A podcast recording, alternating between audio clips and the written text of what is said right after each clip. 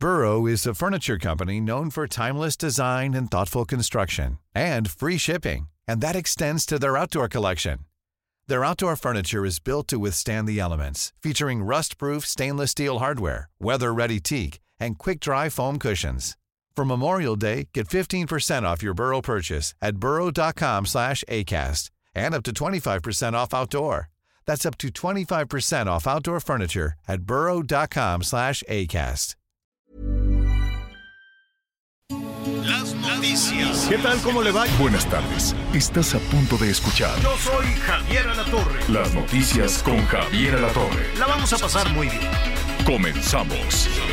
Hubiera dicho lo que siento para no dejar nada guardado. Los besos que no te di, te lo hubiera robado. Extrañarte me tiene con los ojos colorados. No es lo mismo estar solo que estar solo enamorado. Dije que te olvidé,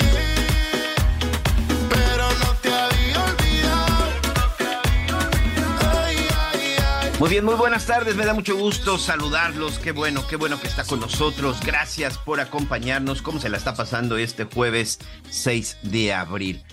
Ayer, ayer todavía había mucha salida por parte de muchos vacacionistas en esta temporada de Semana Santa. De esto vamos a estar platicando y bueno, sobre todo pues desearle que usted pues que esté disfrutando, como le hemos venido contando. Bueno, pues ya el liceo Javier La Torre estará en los próximos días, también Ana María Lomelí. Y vamos a estar revisando sobre todo qué es lo que está sucediendo en algunos destinos.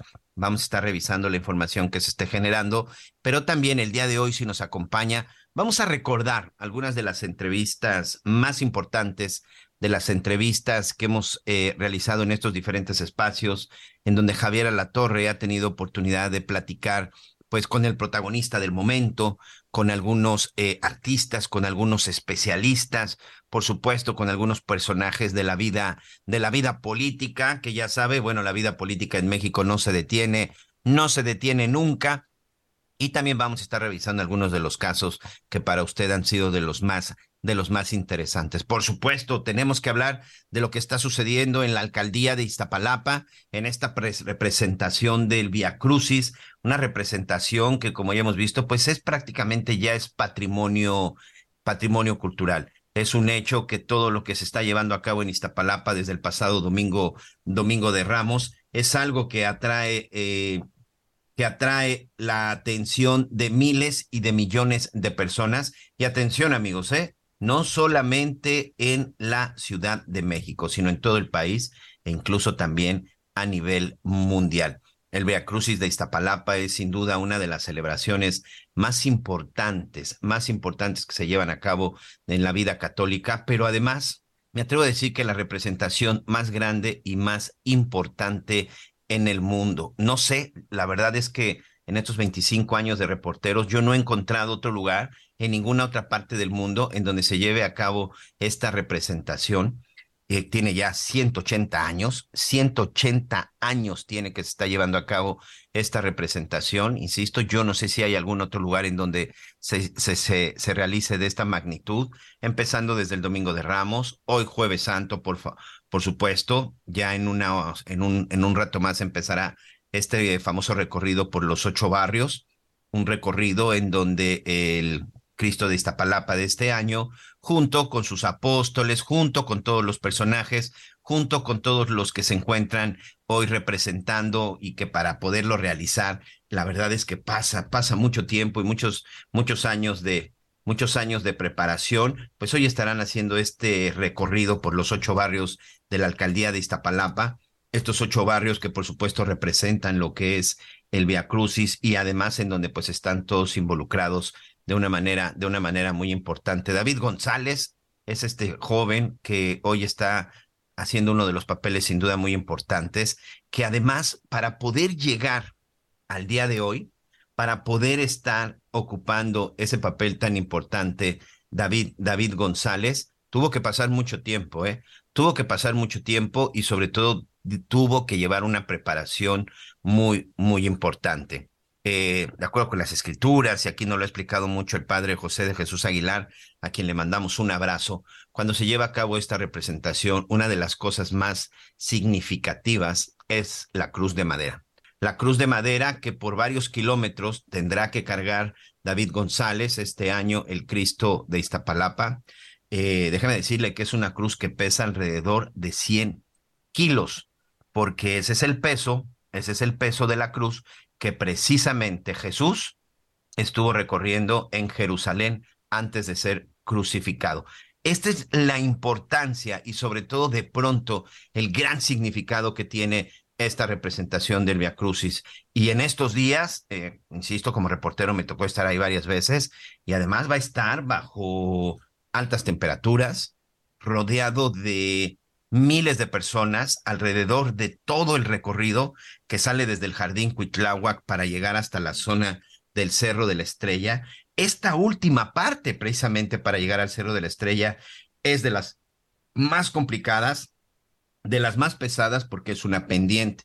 Y es ahí en donde, pues ya después de haber realizado un recorrido que tarda más o menos por ahí una hora, insisto, cargándola en medio de tanta gente, hay mucha gente que llega un momento que está tan apasionada que en verdad trata de lanzarse para tocar para tocar la cruz, para tocar, a, para tocar al personaje, los caballos, porque finalmente los, soldados o los que van representando a los soldados del ejército romano en aquella época, pues van en sus caballos. Sin duda es algo impresionante que, ya también, bueno, le estaremos platicando y ya estaremos viendo y por supuesto que usted puede seguir a través de las redes, de las redes sociales. Y como ya le decía, muchas cosas hemos estado hablando durante estos meses, muchas cosas hemos estado aquí desarrollando sobre temas que son de suma importancia y por supuesto temas que a usted le interesan de manera, de manera, de manera puntual.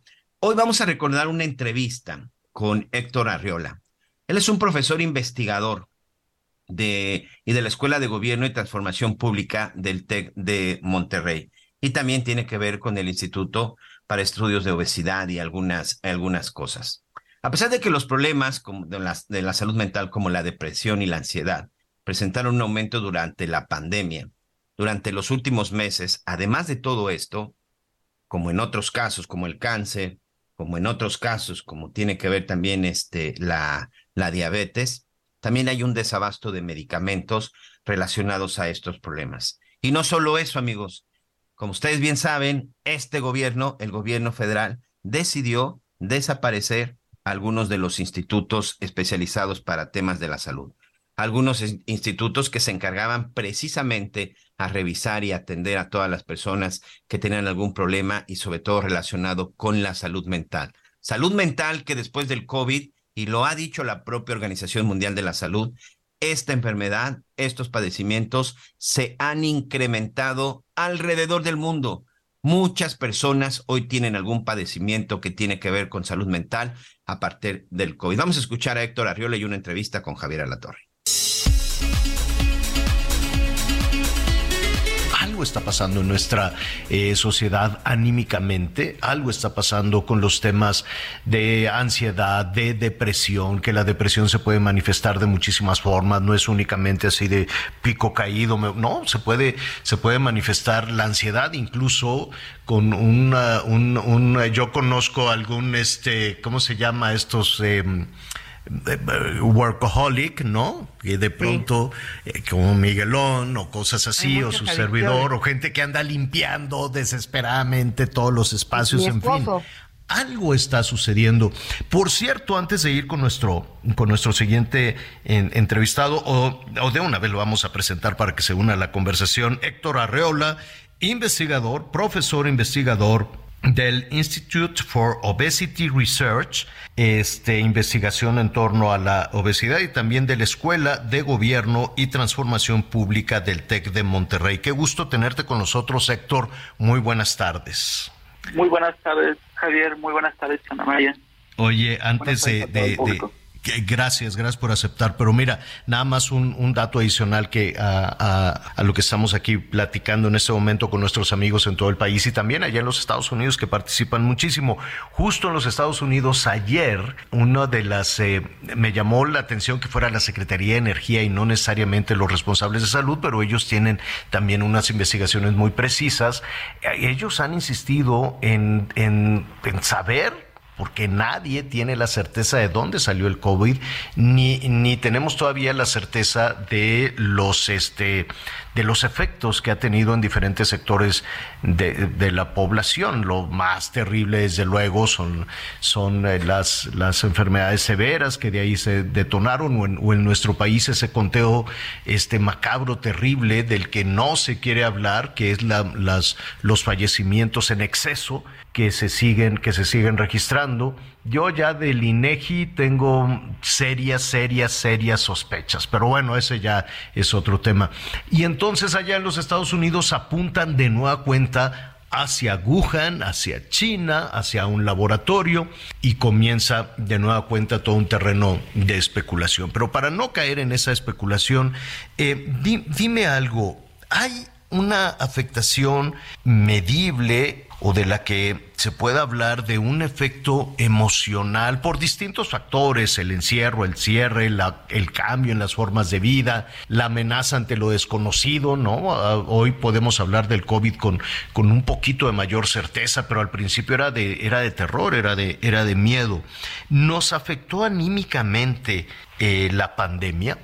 Claro que sí. Eh, justo ayer estábamos eh, además de la noticia que comentas en, los Estados Unidos de, de, de dónde vino el COVID, en México estamos, ayer se cumplen tres años de que se eh, diagnosticó el primer caso como tal eh, de COVID en nuestro país. Entonces, pues es para para comentarlo. ¿Y qué provocó el COVID en nuestra nuestra población? Pues prácticamente eh, muchas de las enfermedades que estamos enfrentando en este momento en nuestra población, en nuestro sistema de salud, tienen que ver con condiciones no propiamente del sistema de salud. Sí es cierto, una parte de las de, las patologías tienen que ver con condiciones propias de la salud misma de las personas, pero otro gran determinante, otro gran paquete de los factores de riesgo viene por los determinantes sociales, económicos a los cuales nos enfrentamos. Y el COVID vino a cambiar la vida de, toda la población en el mundo.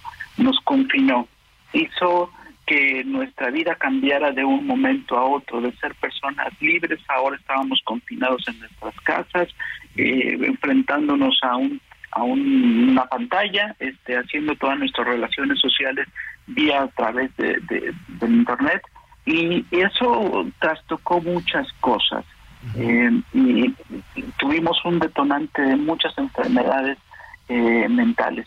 Eh, ¿Qué, es una, ¿Qué es una enfermedad mental para irnos acercando? Porque siempre suponemos que una enfermedad mental pues tiene que ser ya un trastorno muy severo, notorio, y suponemos que le pasa a otras personas. La salud mental, como lo define la Organización Mundial de la Salud, es un estado de bienestar mental que permite a las personas hacer frente a los momentos de estrés en la vida y desarrollar todas sus habilidades, todas sus potencialidades, poder aprender y trabajar adecuadamente y contribuir a mejorar su comunidad. la salud mental es más que la mera ausencia de los trastornos mentales como lo tenemos o acostumbramos eh, caracterizarlo. Es más que eso, es todo un conjunto de cosas que nos permiten o les permiten a las personas desarrollarse, potencializarse, este, hacer frente a, estos momentos de estrés en su vida, que nos dejan o nos permiten desarrollar todas nuestras habilidades. Pero planteado de esa manera, pues en algún punto nos alcanza a todos, sector.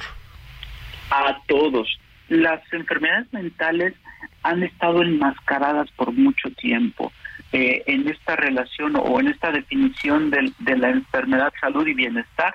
Eh, pensábamos que, que las enfermedades mentales tenían que estar asociadas exclusivamente pues con condiciones que eh, deterioraran nuestro estado de salud y no es solamente eso todos o gran parte de la población en el mundo como bien lo señalas vivimos por discapacidad causada por estas enfermedades mentales se estima nada más para como dato, que cerca del 20% de la población mundial de los niños y los adolescentes tienen algún eh, un padecimiento, alguna discapacidad por alguna de estas enfermedades. ¿Y en México cómo andamos? En México no es muy distinto, no es muy distinto que lo que pasa en todo el mundo. Eh, como te mencionaba, como les mencionaba eh, al principio, el conjunto de determinantes sociales, la comunidad, eh, el, estrés económico, esto también afecta eh, o se convierte en un factor de riesgo que potencializa estas enfermedades.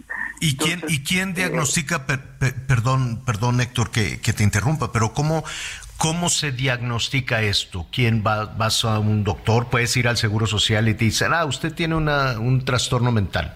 ¿O quién? ¿Cómo? Este es uno de los problemas que enfrenta nuestro sistema de salud. Sí, eh, generalmente son los médicos especialistas los que determinan que, que padecemos algún trastorno mental, alguna discapacidad por alguna de estas enfermedades mentales. Pero carecemos como como en muchas cosas eh, o problemas en nuestro sistema de, salud carecemos de los especialistas para el diagnóstico de este tipo de enfermedades. Incluso como como una medición eh, eh, las, los indicadores tradicionales de medir la enfermedad no lo no lo contabilizaban no no las contabilizaban a la, a la salud mental porque estamos acostumbrados a relacionarlas con la muerte ¿sí? Y resulta que muchos de los padecimientos eh, de, la, salud mental no necesariamente se relacionan con muerte. El suicidio sí, y algunas otras, pero hay muchas de ellas que no necesariamente implican la muerte, pero sí implican discapacidad. Vivir por muchos años mermados de calidad de vida. Y la me, me imagino, es, es, es este, un trastorno mental es lo mismo que una enfermedad neurológica. No, son totalmente diferentes.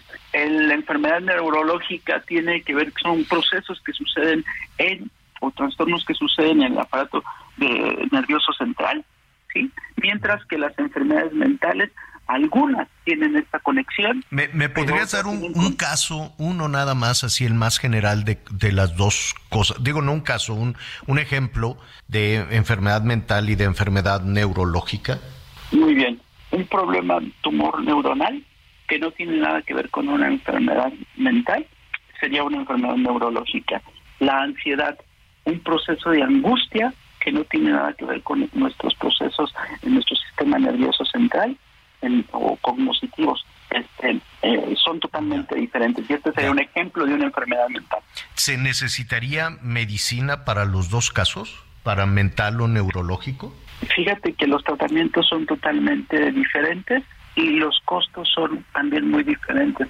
En el caso de las enfermedades mentales bien diagnosticadas pueden ser contenidas, las personas podemos ser controladas mm. eh, eh, durante el tiempo. En el caso de las enfermedades neurológicas mm. eh, requieren tratamientos más especializados de más alto costo eh, a, que, a ver, para, para entender un poquito más, por ejemplo, un caso de esquizofrenia, ¿es enfermedad mental o es enfermedad neurológica?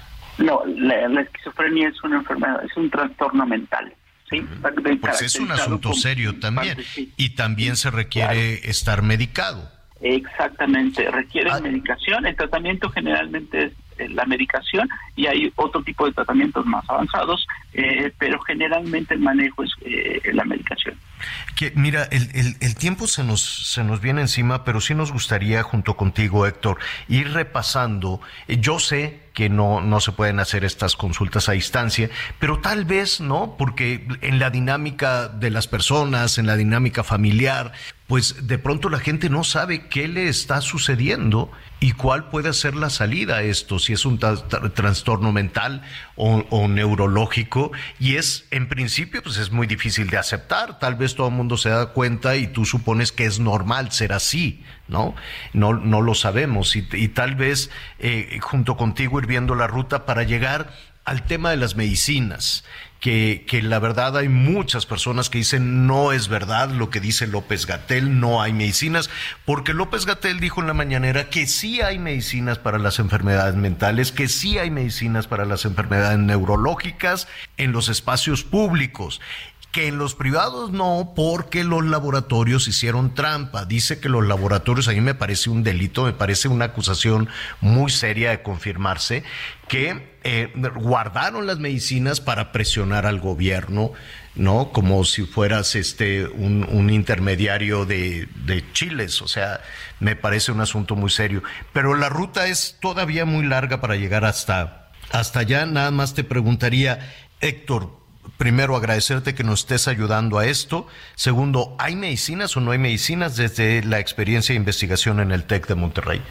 Los medicamentos hay, el problema es que no llegan a los pacientes. Ese es el, ese es el gran problema. Eh, eh, incluso cambiamos la forma en que íbamos a hacer la, distribución y cómo íbamos a hacer que llegaran los medicamentos a, los lugares en donde se requerían. Y eh, eso trastocó de fondo todo el camino, eh, no solamente es para las enfermedades mentales, sino eh, para los pacientes. Sí, para todos los, pacientes. ¿Por qué seguirá, por qué seguirá López Gatel diciendo eso? ¿Por qué seguirá insistiendo? Sí, ya las compramos en el extranjero. ¿A quién se la compraron? ¿Cuánto te costaron? ¿A quién en el extranjero? ¿Cómo lograste la distribución? ¿Cómo llevaste los diferentes tipos de medicamentos? Es, es, es criminal, de hecho, insistir en que no pasa nada, ¿no? La política pública fue cambiada eh, para cómo comprábamos y cómo distribuíamos los medicamentos y esto, como repito, eh, trastocó a, nuestro sistema de salud porque hizo que no les llegaran. Eh, pusimos a nuestro a nuestro laboratorio encargado de producir vacunas que también se, tuvieron que hacer la distribución y resultó que no que no les llegó Entonces, y que no hicieron es un nada. problema más mucho, muy serio. más de, de, la, de la política que se sigue eh, para, para la distribución de los medicamentos. Quedó claro que no era como decían, ¿no? Que no fue como distribuir papitas. Bueno, Héctor, te, te, ofrecemos una disculpa, se nos vino el tiempo encima, pero el tema es interesantísimo, ha recibido muchísimos comentarios, así es que, ¿qué te parece si nos vamos despacito primero para que las personas sepan a dónde acudir y cómo detectar si efectivamente tienen un problema mental o neurológico. Héctor Arreola, muchísimas gracias. Muchísimas gracias a ustedes. Buenas tardes. Gracias, buenas tardes. Sí, abrimos un poquito la puerta y miren, Anita, miren, Miguel, cuánto, cuánto tema El desabasto de, medicamentos psiquiátricos también, en hospitales públicos, en las farmacias, también es un tema, Javier. Pues está diciendo López Gatel que no, que, que es que, que, que no existe desabasto, que fueron y que la compraron a quién sabe qué lugar del mundo. ¿Para qué dice eso? La gente está sufriendo. Una familia, aparte no hay ya hospitales psiquiátricos. Ya los mandaron por un tubo, ya los cerraron y dijeron, no, pues que cada familia se haga responsable de su enfermito. Imagínate, imagínate el, drama que se está viviendo desde hace tres o cuatro años, sin hospitales psiquiátricos, sin medicamento, en medio del hacinamiento, de la pobreza, de la esa es otra forma de violencia terrible para el enfermo y para su entorno. Muy bien, bueno, pues ahí está. Sin duda es un tema muy interesante y es un tema en donde pues nos debe de importar a todos, le debe de importar a la sociedad. Ahí tenemos a la comunidad médica, a los investigadores, le debe de interesar, pues sin duda también a los proveedores, a los distribuidores, pero sobre todo a nosotros, amigo, como sociedad. Este asunto de la pandemia y además aquí, como ya escuchábamos, hay dos cuestiones con esta situación de la ansiedad. Por otro lado, y sobre todo que empezó a golpear a sectores más jóvenes, tuvo que ver con el tema del encierro con este tema del encierro. Si usted tiene un chavo en casa, si usted tiene un adolescente en casa, sabe a qué me refiero más allá de la enfermedad, porque en una cuestión de salud, algunos dicen que por la oxigenación, otros dicen que por la cuestión de los trombos que te generaba de pronto la enfermedad, otros incluso llegaron a señalar las vacunas, pero es un hecho que esta enfermedad, bueno, sí provocó algunos cambios en la salud mental de muchas personas, pero sobre todo el encierro. Creo que la mayoría de los casos, sobre todo con gente joven de ansiedad y depresión, creo que el tema fue por el encierro se imagina de pronto, pues un chavo de 14, 15, 16 años, yo lo vi, por ejemplo, con mis hijas, sobre todo con mi hija la más chica, que tenía 16 años y de repente, en pleno momento de su preparatoria y de pronto el encierro y sin poderse comunicar, sí fue una situación complicada, sí ha sido una situación complicada. Ya tenemos más de tres años después de este asunto de la pandemia del COVID-19 y lamentablemente todavía los estragos en cuestión de salud pues le siguen mermando a muchas personas. Hay gente que por supuesto terminó pues afectada de los pulmones, terminó también con algún otro tipo de, de, padecimiento, pero en los temas de salud mental no lo dejemos a un lado.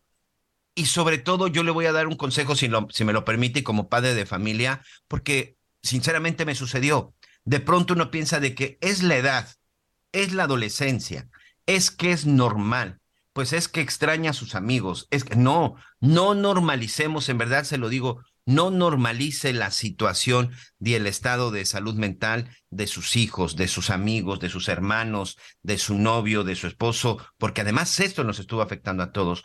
No lo normalice y si usted ve que algo no está bien, hay que acercarnos a los profesionales, eso sí, profesionales, no charlatanes. Tengo que hacer una pausa, pero regreso con más. Sigue con nosotros.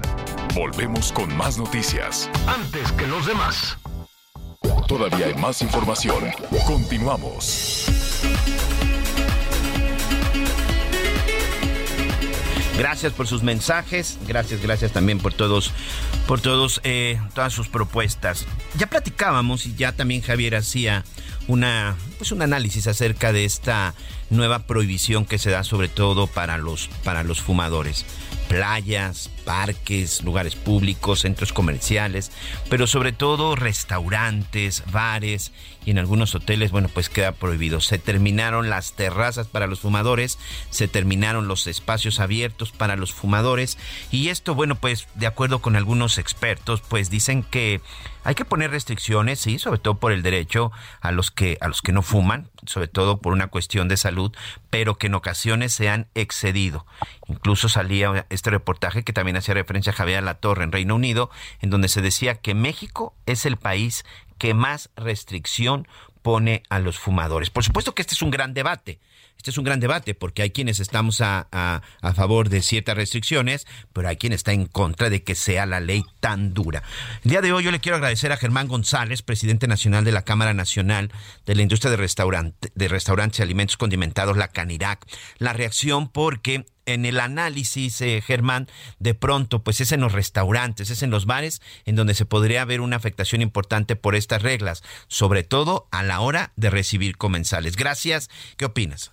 Miguel, muchas gracias por, eh, por el espacio. Ah, quiero darte el contexto de lo que pasó. A ver, eh, hace un año, en febrero del 22, se modificó la ley de la ley de control del tabaco. Ahí los legisladores discutieron básicamente todos los, digamos, todos los asegúnes del, del, del tabaco y de, su comercialización, producción tal. Y a lo que nos afecta a nosotros son los espacios donde se puede fumar. En la ley se establece que hay lugares donde se puede fumar. Y después viene, ya se requiere de un reglamento para aplicación de esa ley. Y en, y en el proyecto de reglamento resulta que viene más estricto de lo que viene la ley.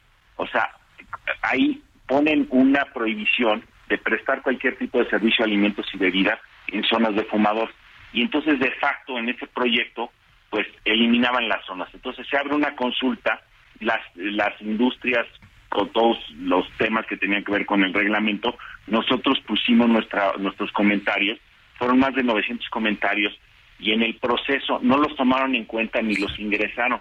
Y en diciembre publican el reglamento exactamente como venía el proyecto. Y ahí el, el, el ejecutivo que es la Secretaría de Salud decide hacer más estricto el reglamento de lo que es la propia ley. Y ahí es donde estamos nosotros protestando porque la discusión de cómo, dónde, cuándo y por qué y si fumas o no fumas y todo esto se debe de dar en el legislativo y llega el ejecutivo y de un plomazo legisla y cambia las reglas. Entonces, esto tiene unas afectaciones que primero la ley no las tiene y no esperábamos que se dieran y borra inversiones, buena, el Estado de Derecho, el debido proceso. Hay muchas cosas que lastima eh, como se hicieron las cosas y ese es el fondo de lo que estamos discutiendo.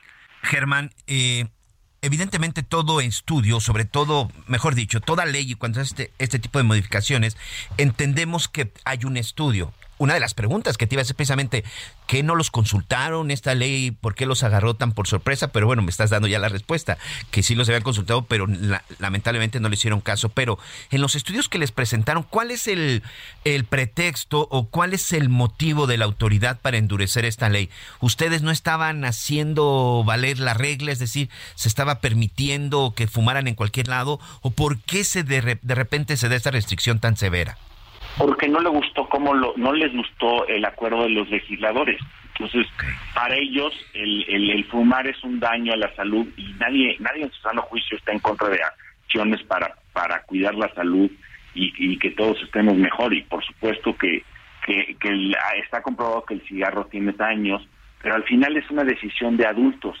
no, no, no se le estás, no, no estás hablando de niños o de adolescentes que hablan, estás hablando de un señor que va a fumar a un lugar público y que es un restaurante y ahí había unas áreas que si tienen unas características físicas pues se puede permitir con ciertas reglas como venía sucediendo, ¿no? Y perdón que te interrumpa, Germán, pero utilizando el mismo criterio y las mismas palabras de algunos legisladores de que cada quien puede hacer con su cuerpo lo que quiera, fue de donde se basaron y en donde sacaron la conclusión del uso lúdico de la marihuana en donde se en donde de pronto ya lo definieran, es decir, bajo ese mismo criterio autorizan la marihuana, pero con ese criterio echan eh, para atrás lo del cigarrillo. Es no es congruente.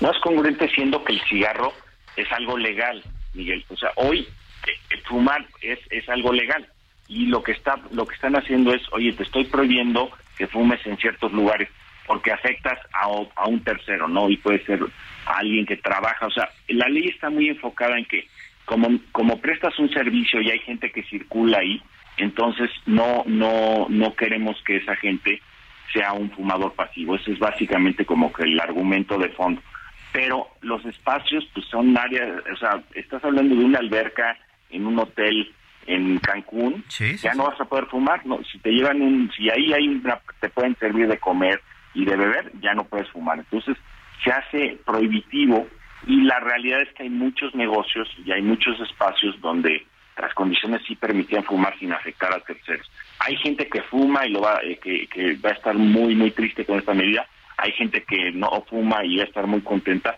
pero en el fondo lo que los legisladores decidieron hacer, que son los representantes y es el proceso legal para hacer leyes, el ejecutivo lo borró de un plumazo y sin decir este perdón ni permiso, ¿no? Entonces, para nosotros es una afectación. Hay muchos restaurantes que hicieron inversiones multimillonarias para tener una terraza, un rooftop, un techo retráctil, las inversiones que ves en, en, los arroyos, la vía pública, todas las cosas que, que se, se lograron, ahora pues el cigarro está prohibido si sirves alimentos y bebidas, cosa que lo hace inviable, imposible de, de, fumar en esas zonas, ¿no? Anita Lomelí está también con nosotros. Muchísimas gracias. Pues escuchando, escuchándote, esta ley ante tabaco de entrada cortará según la Concamín, 25% de ingreso a tiendas. Serán 600 mil pymes las que resulten afectadas. Y nada más quiero comentar algo al, margen. Eh, mi hijo, especialista en antros y todo lo que se le parezca, mamá, ya me voy el sábado, sí, mijito, ten cuidado, ¿dónde vas? Y me dice, voy a un lugar nuevo. Y le digo, ¿pero dónde está? Y me dice, mamá, te aviso porque es un sótano nuevo. Y le dije, ¿es una fiesta en un sótano? No, es un lugar, es un sótano nuevo que va a ser para quien quiera fumar, porque ya arriba no se va a poder fumar.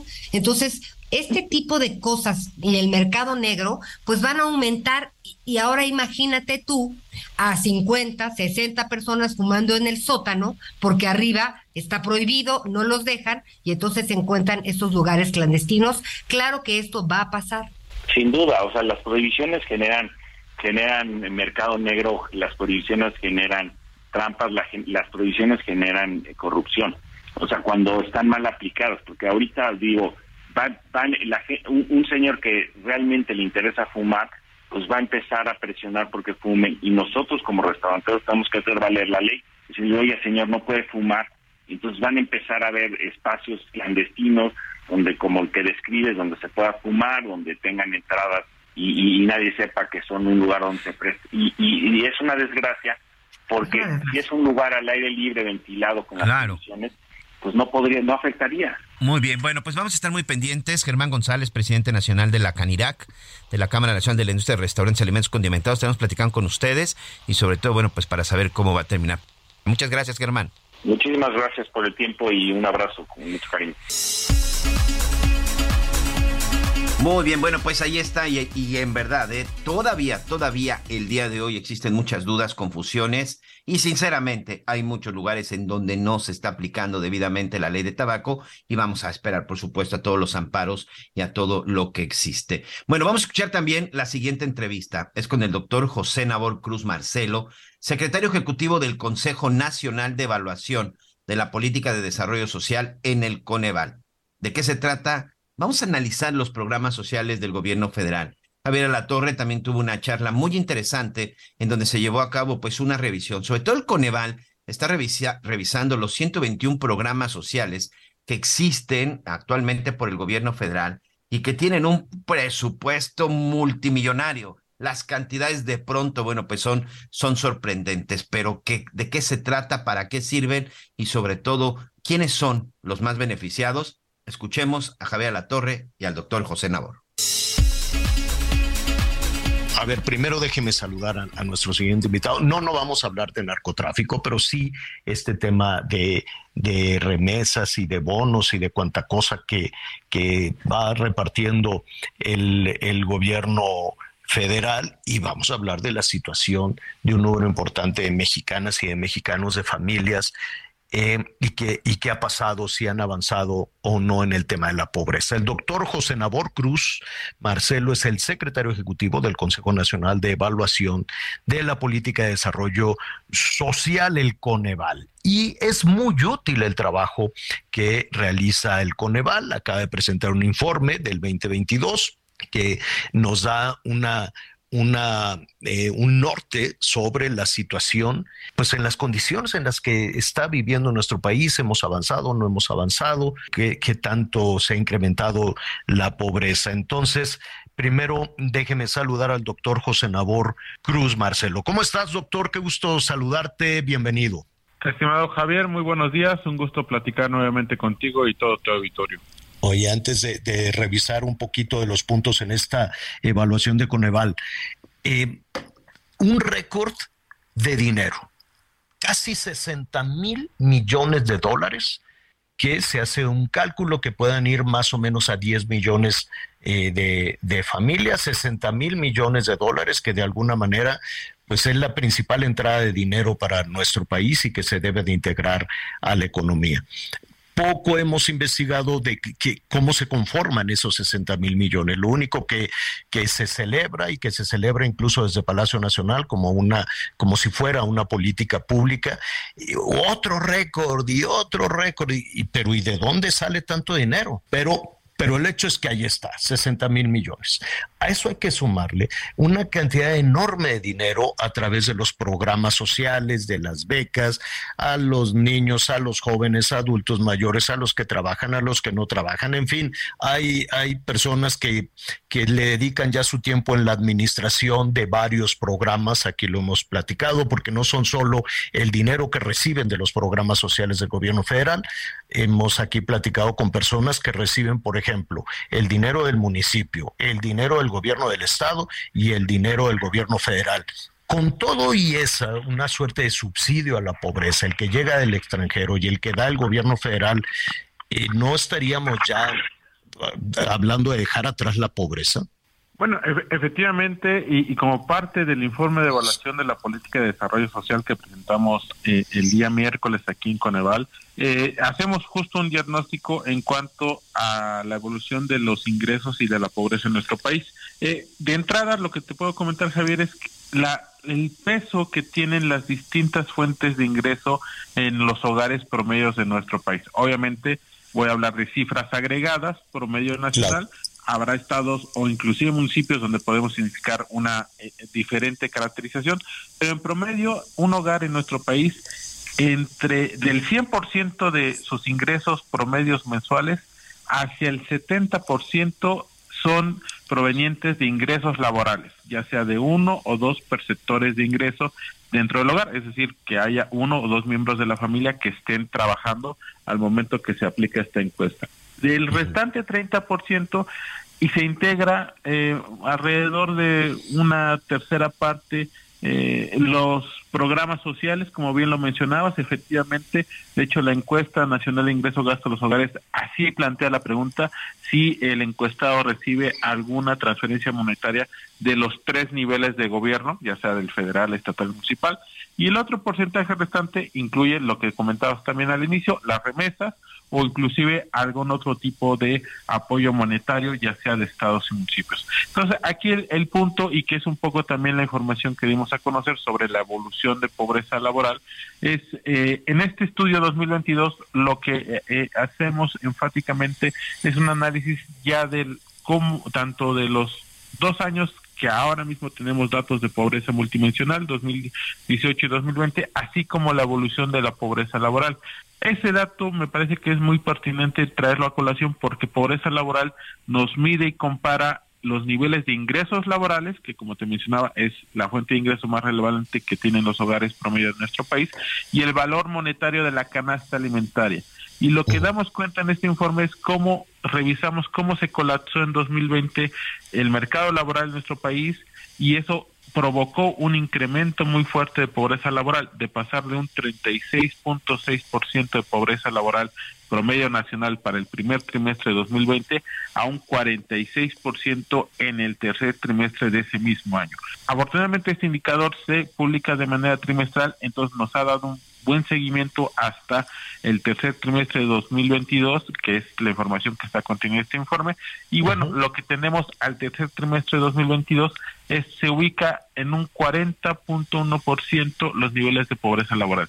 Traíamos una tendencia de recuperación, de reducción de este indicador, Javier, pero en el tercer trimestre del año pasado sí se visualizó de manera muy clara el fenómeno inflacionario, no solamente esto que está presente a nivel internacional, sino también en el caso mexicano, y muy enfáticamente el incremento de la canasta alimentaria que tuvimos en los meses de julio, agosto y septiembre, con tasas de incremento anualizadas de más del 14%.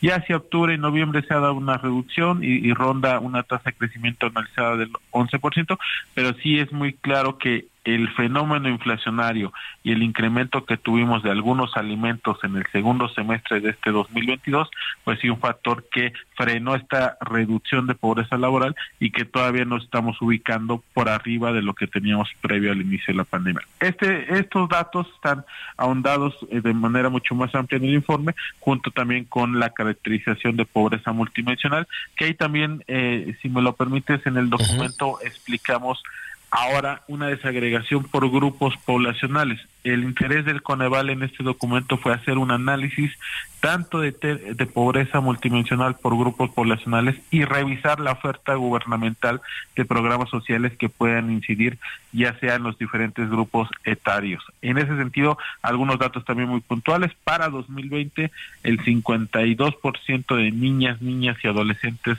están ubicados en situación de pobreza multidimensional, de acuerdo a la metodología de Coneval.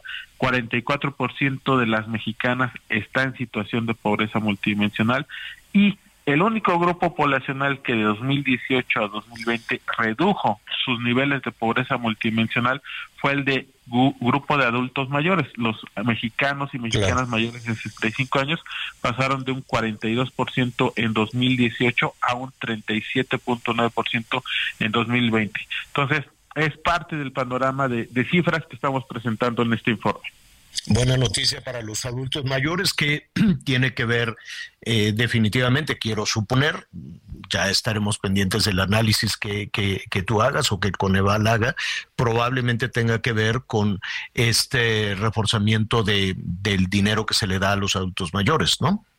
Eh, en ese momento, efectivamente, todavía eh, en 2020 se tenía una cobertura de 8.5 millones, lo que sí fue muy claro fue en ese momento el incremento del monto de, de este programa de pensión a adultos mayores, lo cual obviamente y benefició y redujo también la carencia de seguridad social. Ahora mismo este programa está rondando para 2022 en 10.9 millones de beneficiarios, ha aumentado y también eh, de nueva cuenta aumentó el monto inicio de este año, pero evidentemente sí implica, por un lado, que cómo una, un programa social pudo incidir positivamente, pero no hay que perder de vista que es el programa social de mayor peso presupuestario que tenemos en el país. Entonces, te explica que necesitas un esfuerzo presupuestario muy fuerte para poder incidir en un grupo poblacional específico para que reduzca sus niveles de pobreza. Sí, todo se ha dirigido de, de alguna manera a al tema de, de, los apoyos eh, sociales, doctor.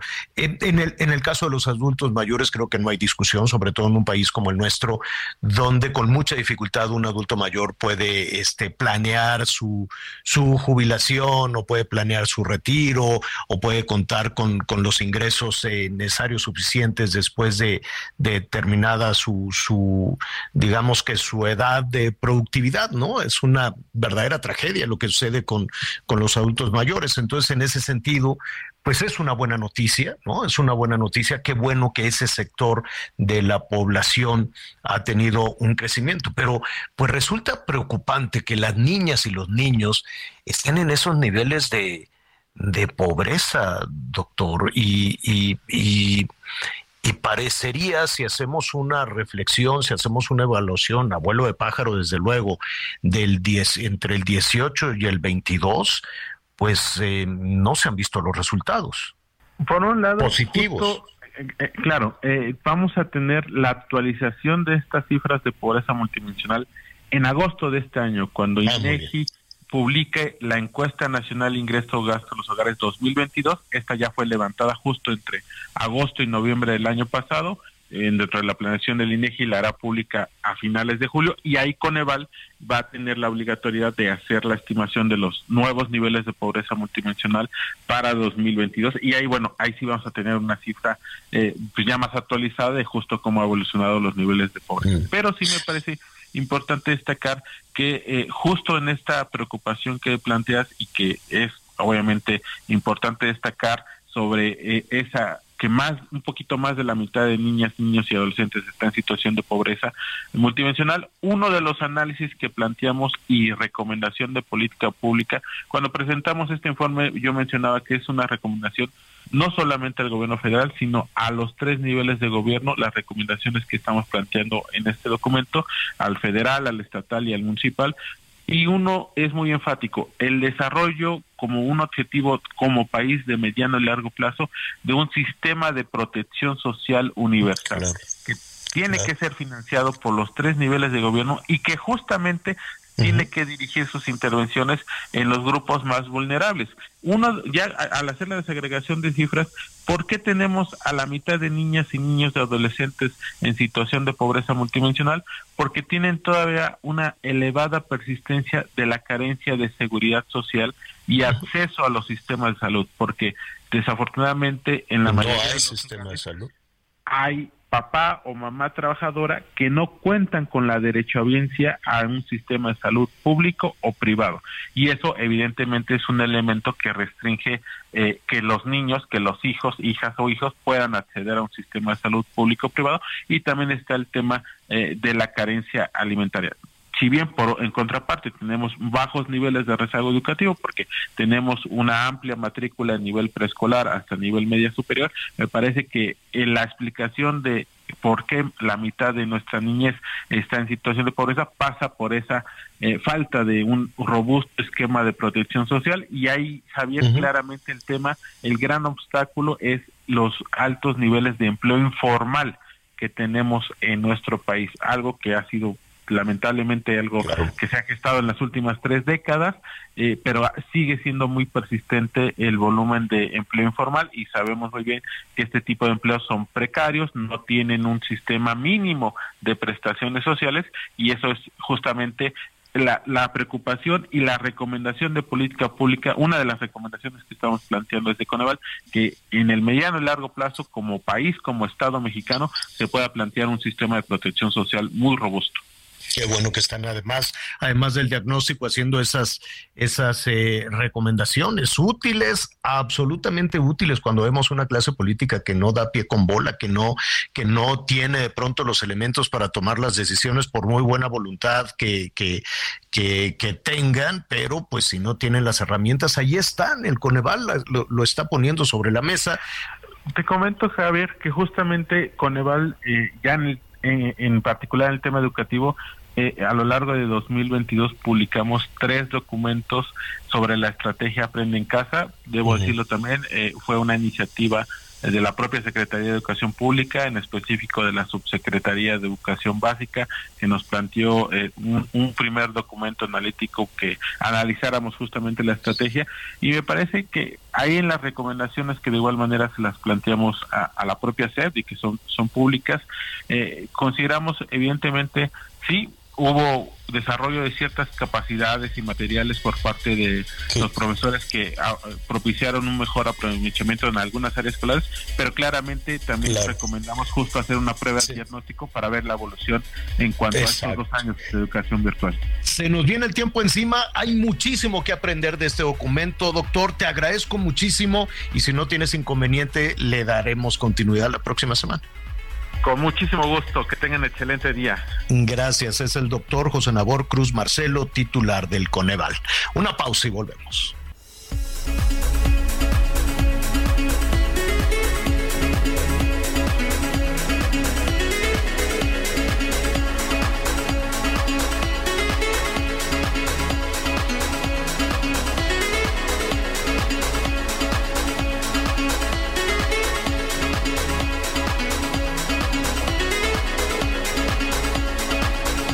Conéctate con Javier a través de Twitter, arroba javier-alatón. Toda la información antes que los demás. Ya volvemos. Todavía hay más información. Continuamos. Bueno, muy bien. Life is full of what ifs. Some awesome, like what if AI could fold your laundry? And some, well, less awesome. Like what if you have unexpected medical costs?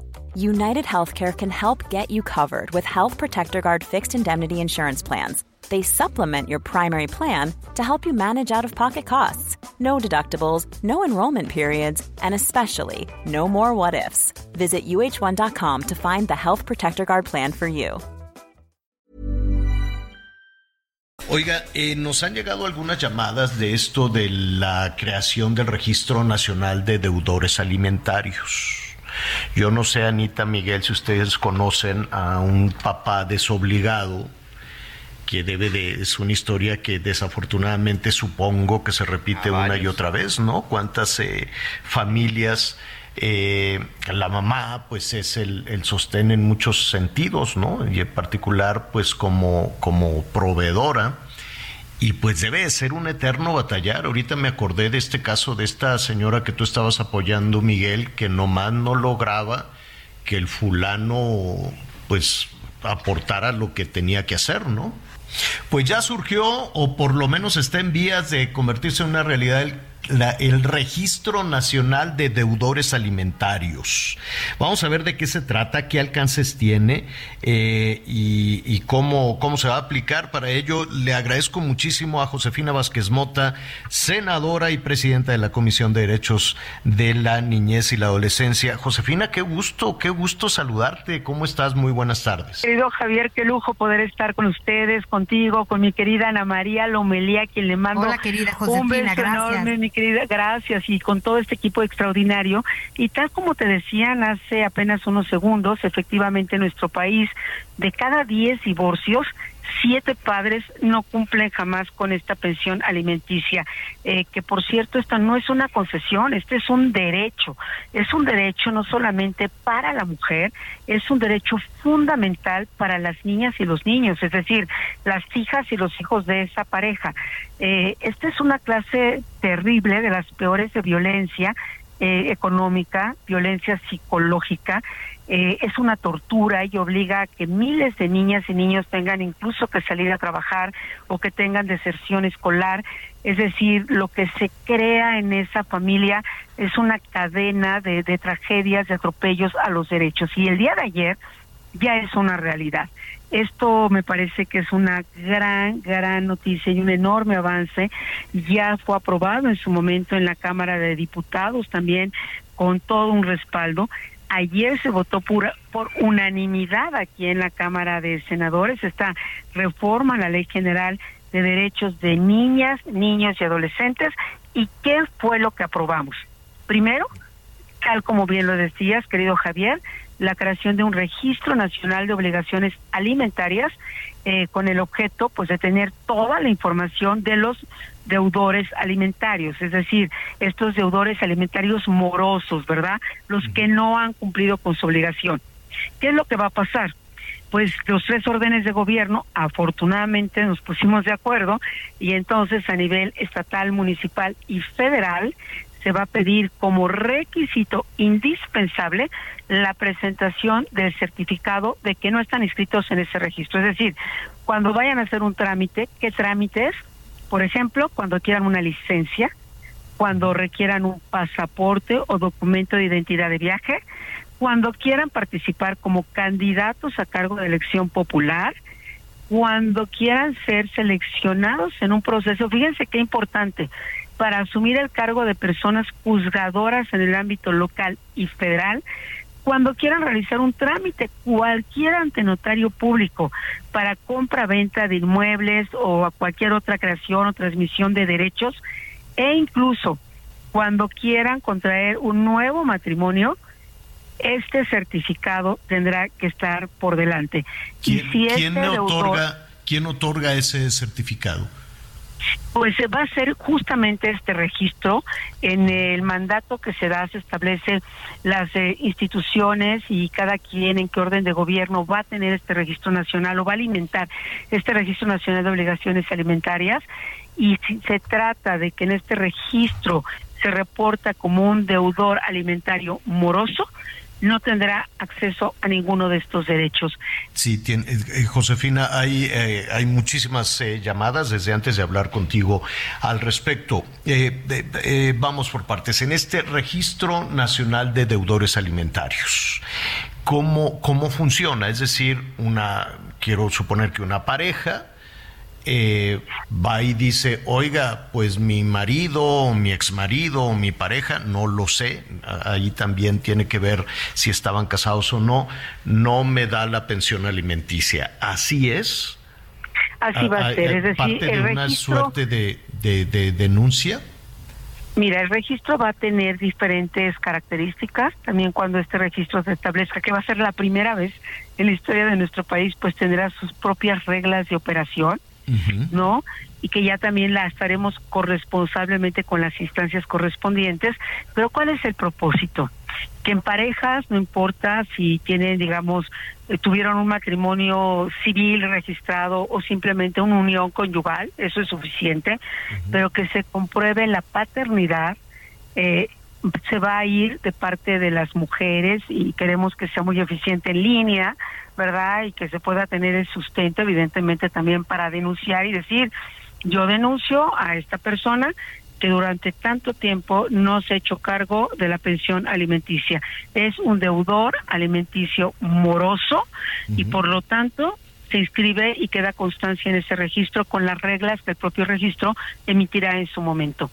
Cuando esto sucede, este registro se irá alimentando a nivel nacional. Por eso la importancia de los tres órdenes de gobierno para que pase en el municipio, o pase en el estado, o pase a nivel federal, y que las mujeres tengan en cada rincón del país lo que mejor les queda a su alcance y lo que mejor convenga.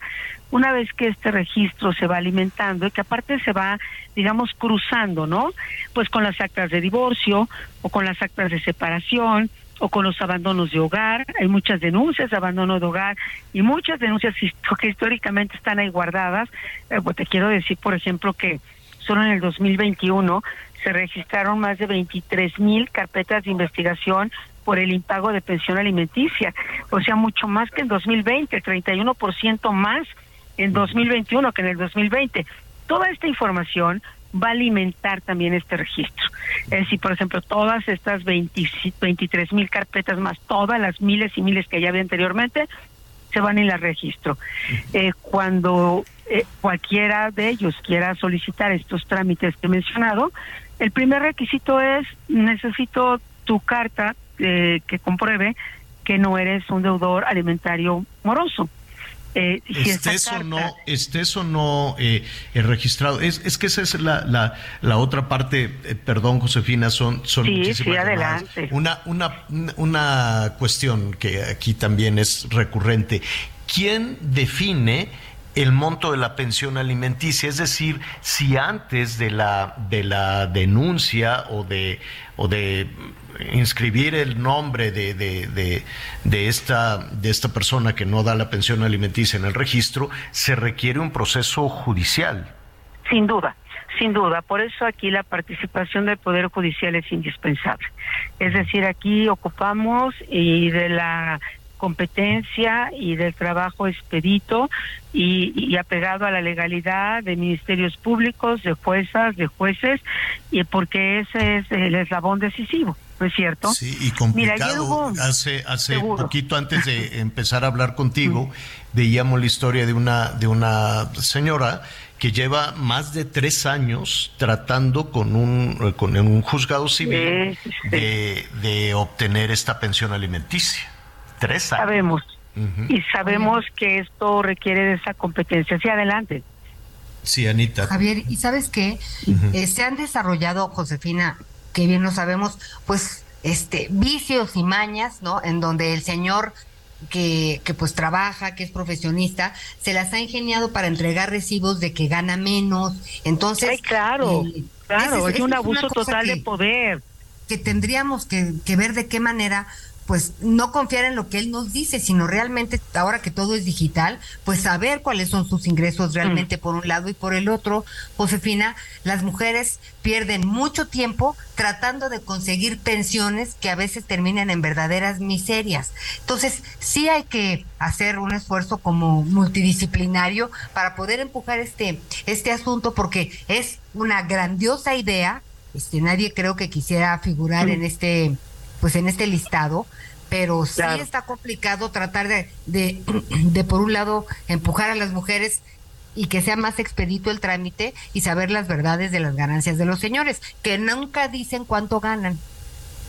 Sin duda, mira, sabemos que hay una complejidad, pero también sabemos que es la primera vez en la historia de nuestro país que se da este paso y que va a ser un proceso como cuando las primeras veces, que hemos tenido muchas primeras veces en nuestro país, donde empezar ha implicado un esfuerzo conjunto, pero una vez que empieza, una vez que se empieza a alimentar de entrada, ya hay muchísimos deudores alimentarios morosos que se van a ir directamente a ese registro por estas carpetas de investigación, por todas las denuncias que se tienen.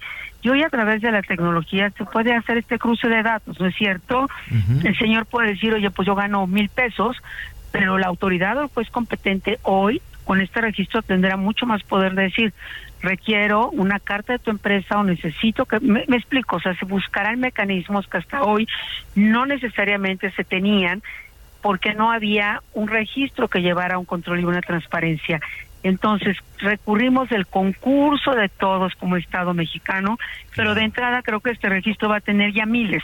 Dadas las eh, carpetas y las denuncias que ya se tienen en el Poder Judicial, eh, sabemos que viene un camino todavía que hay que transitar, pero estamos firmes y estamos confiados que como en otros países, hoy existe este registro, existen sanciones claras y que las mujeres, por vez primera en la existencia y en la historia de nuestro país, tendrán herramientas y sobre todo las niñas y los niños que nunca antes habían tenido. Pues qué buena noticia. Yo creo que la instrumentación eh, va, a ser también una tarea compleja, una tarea difícil para ti y para todos los legisladores. Yo me, yo me imagino, Josefina, la, que la instrumentación, eh, la instrumentación pues en algunos municipios, ¿no? Donde pues no tienes a, la, persona, ni, ni siquiera la filosofía, olvídate la, de la preparación, va a ser muy complicado. Eh, en, en, en, estas pues estas eh, cuestiones escondidas en, y justificadas en usos y costumbres y, cuestiones... En una eh, sociedad patriarcal, querido Javier, machista. Pero mira, por ejemplo, esta reforma da un plazo de un año para que todo el sistema DIF eche a andar ese registro. Ah, y el sistema DIF, pues ya por ejemplo, es un sistema que es una red que tiene prestigio, que tiene años trabajando y que todos los días ve estos casos. Entonces eh, se van ampliando, digamos, las redes de contacto que van a alimentar, pero igual que cuando se dio la prohibición del matrimonio infantil, igual que cuando votamos aquí que no prescriba jamás el crimen de violencia sexual, sabemos que falta un largo camino, pero que es un inicio que era fundamental dar y este paso hacia adelante eh, lo estábamos esperando desde hace décadas. Hablemos también de los usos y costumbres que involucran mucho de esto que recientemente hablábamos, el patrimonio de niñas, este, en fin, todo lo que se esconde ahí atrás, entre otros precisamente el que eh, pues muchos padres eh, ignoren sus responsabilidades. Josefina, felicidades y te agradecemos muchísimo esta conversación. Aquí estaremos pendientes para invitarte. Muchas gracias. Un abrazo fuerte para todos. Muy buena tarde y hasta pronto. La verdad es que este tema a nivel nacional está dando mucho de qué hablar y hay muchas personas que ya están acercando a preguntar y creo que era un tema necesario, era un tema que nuestros legisladores le debían a las mujeres y a los niños en este país. Otro tema que sin duda ha generado mucha expectación, sobre todo por los costos. Nuestros amigos transportistas dicen, es que ya no me sale, aumenta la gasolina, aumentan todas las, las autopartes y ahora también aumenta las cuotas de peaje. Miguel Ángel Santiago Solís, coordinador nacional de la Alianza Mexicana de la Organización de Transportistas, nos explica un poco precisamente acerca de estos incrementos de la seguridad y sobre todo cómo está afectando al sector todos estos incrementos que ya le decía. Tuvo también una charla muy interesante con Javier Alatorre. Recuerde, a partir de marzo precisamente empezaron los aumentos en las cuotas de peaje y hay unas cuotas que parece que son pues de máxima calidad y la verdad es que la calidad también da mucho que desear. Escuchemos a Javier Alatorre. Bueno, a ver, eh, pues va a salir más caro las carreteras. Sabe que están caras lo que le sigue de caras. Y olvídese que siempre, eh, pues, eh, puede haber ahí algunas dificultades, ¿no? Que siempre están en obra. Por un lado, pues está bien que les estén dando, que les estén dando el mantenimiento, el mantenimiento adecuado. El tema con las carreteras, que además de que son carísimas, es que son muy inseguras, absolutamente este, inseguras y si no, pues quienes llevan el seguimiento de todo esto, pues son los usuarios cotidianos de las autopistas, de las carreteras, que son los transportistas.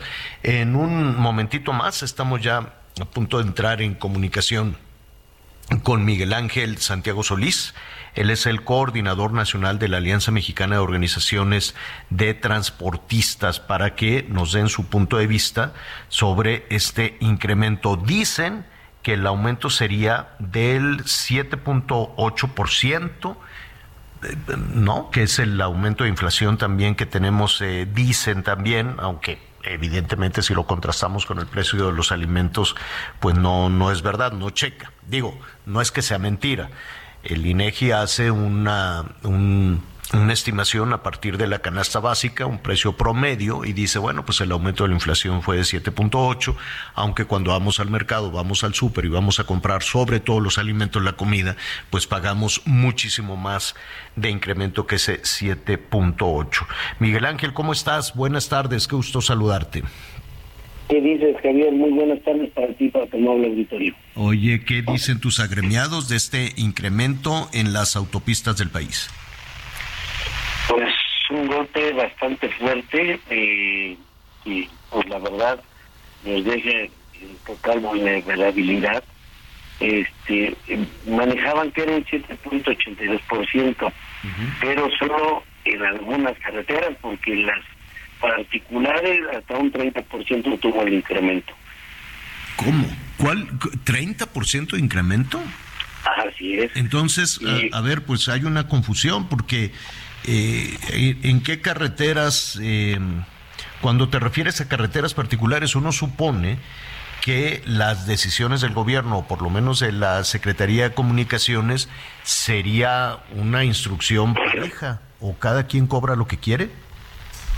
Pues tal parece que sí, mira, yo nomás te pongo un ejemplo, la caseta de Costa Rica, la de Costa Rica, la que va a la Culiacán, eh, cobraba hasta el día 4 hasta el día 6, día lunes 6, 168 pesos. Ahora cobran 236 pesos. Ándale. Eso no es 100%. Así es, la caseta del mármol de 146 pesos subió a 204 pesos. Entonces, es algunas creo que están aprovechando el momento, entonces creo que la verdad pues no, no se vale porque dentro del sector de transporte, pues la verdad no tenemos un, no tenemos tarifas, esto lleva a utilizar un doble remolque, esto lleva a, a, buscar la manera, eh, pues la inseguridad que sabemos que es el, doble remolque en las carreteras. Y creo que eso es lo, a, lo, que lleva a utilizar ese tipo de, unidades, independientemente de que... O sea, el doble remolque eh, es una opción por el alto costo que significa circular en las carreteras, ¿no? Entonces, en lugar de llevar dos vehículos, dos trailers, pues llevas uno con dos, con dos, este, dos tanques, dos remolques. Así es y eso pues evidentemente aumenta el riesgo para el transportista y también para los otros para los otros usuarios de las carreteras. ¿Qué les dan a cambio de este incremento? ¿Cómo están las autopistas? ¿Cómo están las carreteras? Pues mal, primero tenemos unas carreteras destrozadas a causa de un sobrepeso, tenemos unas carreteras inseguras, inseguridad, no tenemos realmente nada. En beneficio, como sector transporte, no tenemos nada. A ver, cuando dices no, no, no, no tienen nada, eh, y lo platicaba hace unos momentos con mis compañeros, uno entra a una carretera cara, ¿no? Vamos a poner la, autopista esta de, del Estado de México, que es una cosa carísima. Este, hay una entrada, pagas, ¿no? Y, son, son unos tramos muy, muy caros. Eh, no es una autopista que esté abierta a veredas, a caminos vecinales, que tenga entradas y salidas. ¿Cómo es posible que te asalten ahí? ¿No se dan cuenta la autoridad o hay complicidad de las autoridades? Pues la omisión de complicidad. Eh, desafortunadamente, creo que del que hablamos es del arco norte. este, desafortunadamente, es la inseguridad que a causa de un hecho de tránsito, este, o ya en este momento, pues ya es bien fácil poner troncos, piedras para este bloquear la circulación y asaltar al, transporte y a los usuarios. Desafortunadamente, pues no, no tenemos seguridad. Eh, digo, tenemos una Guardia Nacional que verdaderamente nos está quedando mucho a deber. Eh, mandan seis mil este, oficiales de la Guardia Nacional al metro, en donde pues bien pudieran cubrirnos lo que le corresponde a los, a los tramos carreteros y pues día con día eh, se incrementan los robos, se incrementan las carreteras en mal estado, entonces creo que está el, transporte requiere mayor atención a cubrir sus necesidades. Dime, dime algo, eh, ¿tienen ustedes algunas eh, cifras que nos puedan compartir o por lo menos lo que han vivido los transportistas en la alianza, en la Alianza Mexicana de, Transportistas, eh, cifras en términos de seguridad, de accidentes y lo que ustedes estarían esperando. Tenemos, desconocemos exactamente una cifra, pero hay un promedio de, lo que tenemos conocimiento de 10 robos diarios. 10. Este, exactamente. Eh, en donde, pues, en donde muchos no, no, vuelvan a, recuperar su transporte. este, y en relación a la accidentología, pues es una infinidad de accidentes, no hay una estadística como tal, no hay una no hay una plataforma en donde se registren los tipos de accidentes, más va uno contabilizando algunos que se dan por las redes sociales eh, y mucho que también en realidad pues no se sabe. Así es. Pues eh, Santiago, te, agradezco esta, esta comunicación y, únicamente para, para concluir, Miguel Ángel, perdón, te dije Santiago tu apellido, eh, Miguel Ángel, em, no pueden hacer nada. Es decir, la autoridad toma una decisión, no sé si les consulta, si no les consulta, eh, no, las, las tarifas públicas o privadas suben. ¿Ustedes pueden hacer algo? ¿Les han hecho caso? ¿Les han consultado en alguna ocasión? No, no, desafortunadamente nadie mira al transporte, nadie voltea, nadie voltea a ver al transporte. Y en medida de esto, a eh, ha tomado la decisión que nos vamos a ir a, manifestar a nivel nacional. Eh, nos acaba de informar nuestro presidente nacional, el señor Rafael Ortiz Picheco, este, en donde pues vamos a, a reunirnos de manera urgente para pues, hacer frente a esto. Van a, ¿Qué, ¿qué tienen planeado hacer? ¿Cómo se van a manifestar? Eh, pues vamos a, en primera instancia es este, pues hacer presente en las carreteras y bueno, la logística la planearemos en unos días. Bueno, estaremos atentos a, a saber qué decisión van a tomar, Miguel Ángel, porque entendemos, ¿no? Entendemos que en ocasiones, pues en lo primero que pueden pensar es en, en bloqueos, en paros o en un transporte lento para, para hacerse notar y sin embargo, pues ahí estamos el resto de los ciudadanos afectados también que estaríamos pagando también las, las consecuencias, ¿no? De, de no solo el alto costo, sino de los efectos de las manifestaciones y de las protestas. Así es que pues estaremos atentos a ver qué decisión toman Miguel Ángel. Gracias. De nada, este, adiós.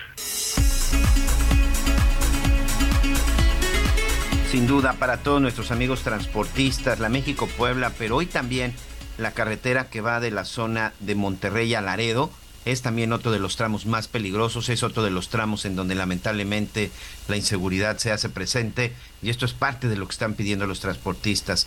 Hay que hacer un trabajo también, mucho trabajo de seguridad, mucho trabajo de coordinación, de monitoreo y también hay que utilizar la tecnología, sobre todo para el transporte, creo que es ahí muy importante en donde se debe de utilizar parte de la tecnología. Necesito hacer una pausa, no se vaya. Regresamos con más en las noticias con Javier Alatorre.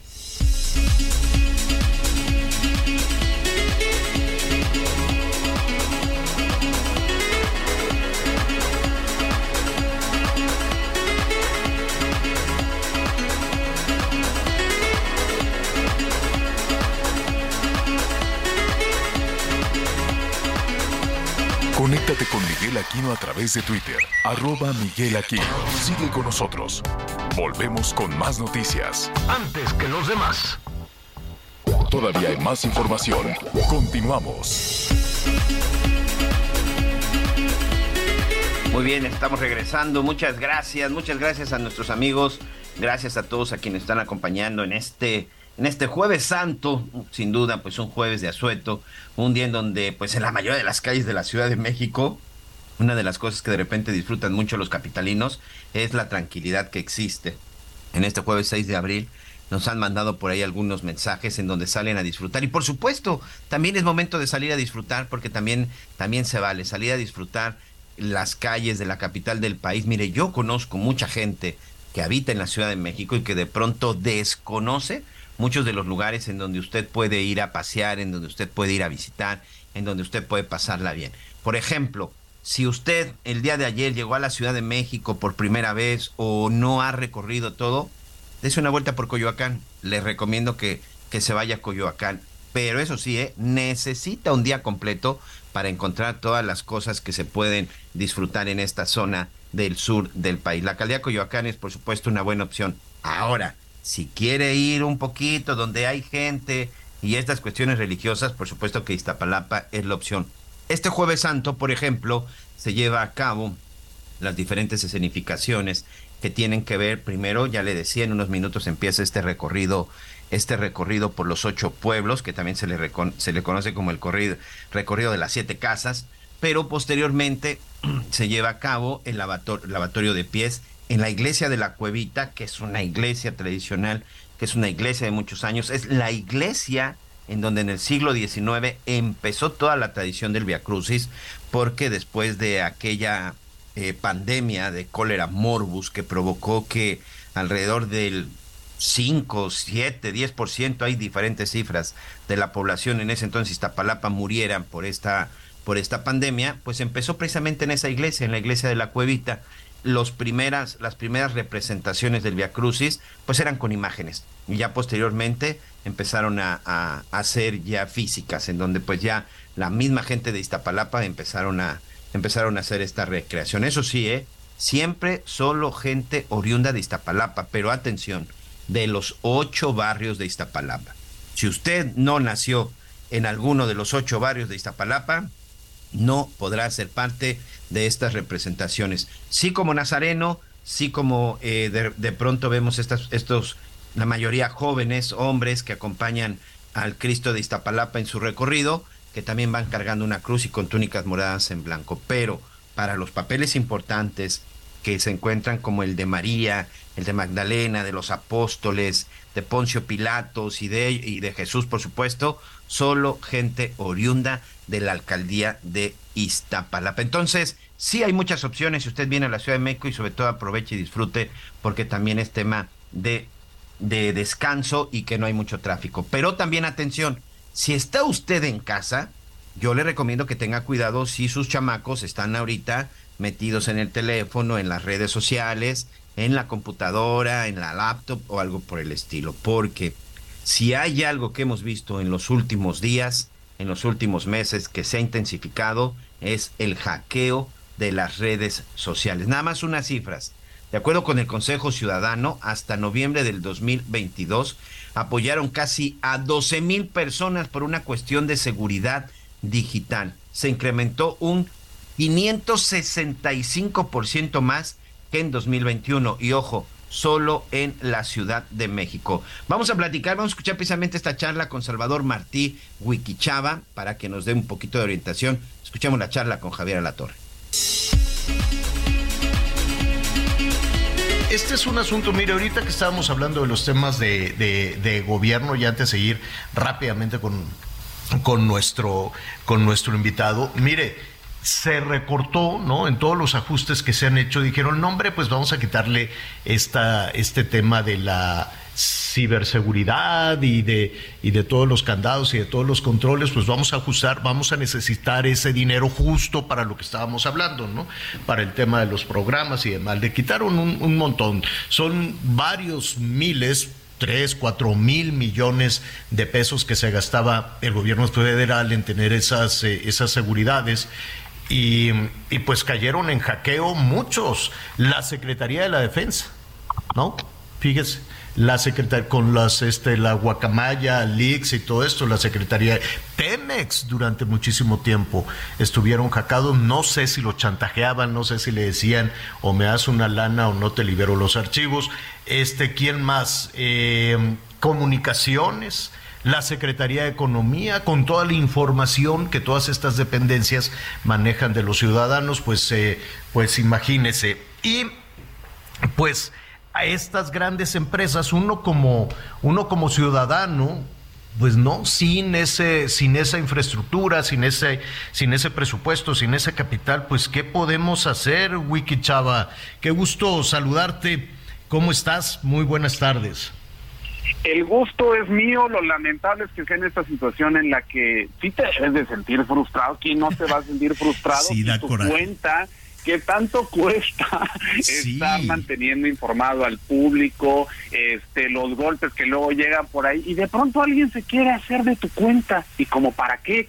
Y bueno, independientemente de esa, de, las intenciones eh, y más a lo que puede estar expuesto y lo que todos podemos estar expuestos es que existe este sentimiento de inseguridad que ya hay a través del mundo digital, ¿a poco no? Sí, absolutamente. de vulnerabilidad.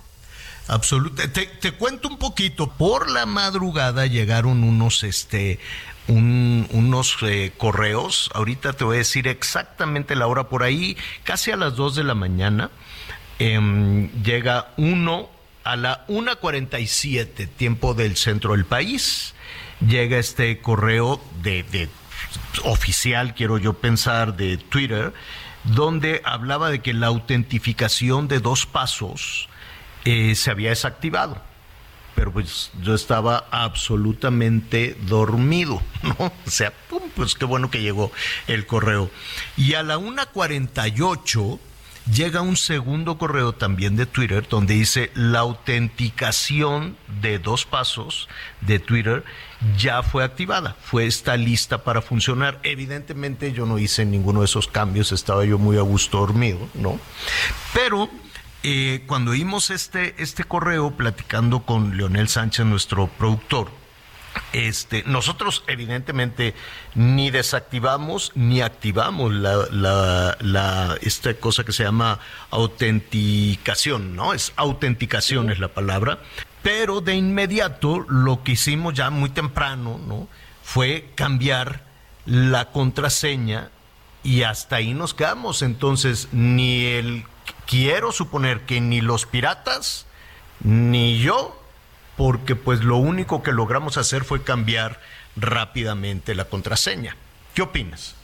Esta actividad, como tú lo comentas, es algo que se presenta muy seguido, no únicamente en Twitter, lo vemos también en WhatsApp. Creo que 2022 fue el año de la inseguridad en WhatsApp por muchos aspectos, por lo que sentíamos, por lo que escuchábamos de cuentas hackeadas, pero esta, este mismo modo también se trasladaba a otras eh, otros perfiles sociales, en este caso Twitter.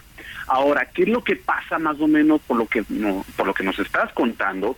Hay algo que es muy parecido también a lo que hacen con lo de los bancos te empiezan a contactar a veces y son cuentas que no necesariamente eh, son las oficiales, correos electrónicos que no son oficiales o mensajes que no son oficiales y de pronto te empiezan a decir que alguien está intentando hackear, que hay una cuenta por ahí que este en el caso de los bancos que tu tarjeta está siendo sospechosa porque hubo unos cobros por ahí y ahí es donde empieza algo que se llama ingeniería social que lo que hace es que muchos de estos este, ataques están coordinados para cosas en las que nosotros estamos involucrados, como por ejemplo el banco donde ya tenemos nuestra cuenta o nuestra red social, que seguramente eh, hay filtraciones y ha ocurrido filtraciones de correos electrónicos. Y estos hackers tienen una lista de correos electrónicos y los empiezan a eh, empiezan a mandar estos mensajes a ver quién puede caer. Esa es una, una alternativa, una opción que te, si te llega un mensaje, te dice que están tratando de atacar para que tú empieces a seguir ciertos pasos y de verdad poder hacerse de tu cuenta. Lo que acabas de hacer es algo bastante bueno, que es inmediatamente mover la seguridad o cambiar la seguridad y mejorarla, en este caso, con la contraseña. Y es aquí donde todos debemos estar con las antenas bien, así como si fuera una parabólica gigante, este, bien alertas porque todos estos mensajes tenemos que revisar tres, cuatro, cinco veces y no confiar de ninguno hasta el momento en que si te llega una liga, nunca la sigas, vete directamente a la página. Es lo mismo que te dicen en los bancos, si te llega un mensaje, no le llames, métete a la página, busca el teléfono que está atrás de la tarjeta, es algo muy similar y creo que la parte bancaria nos ha entrenado un poquito para este tema de las redes.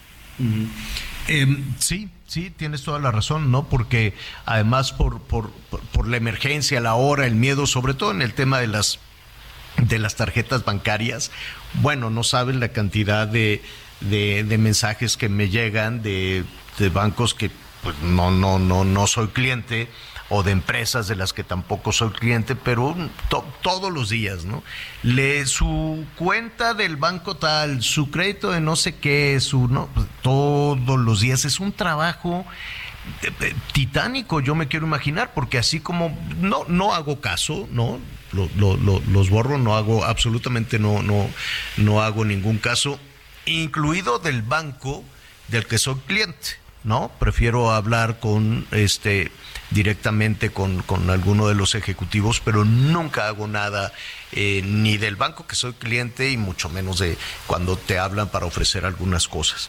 Em, es un asunto muy extendido ¿Qué, sería lo básico, además de lo que ya nos estás diciendo, de tener mucho cuidado con el phishing, de no darle seguimiento a, este asunto que te alertan, ¿no? Porque saben hacer su trabajo, saben generar la incertidumbre, ¿no? De, de, las personas.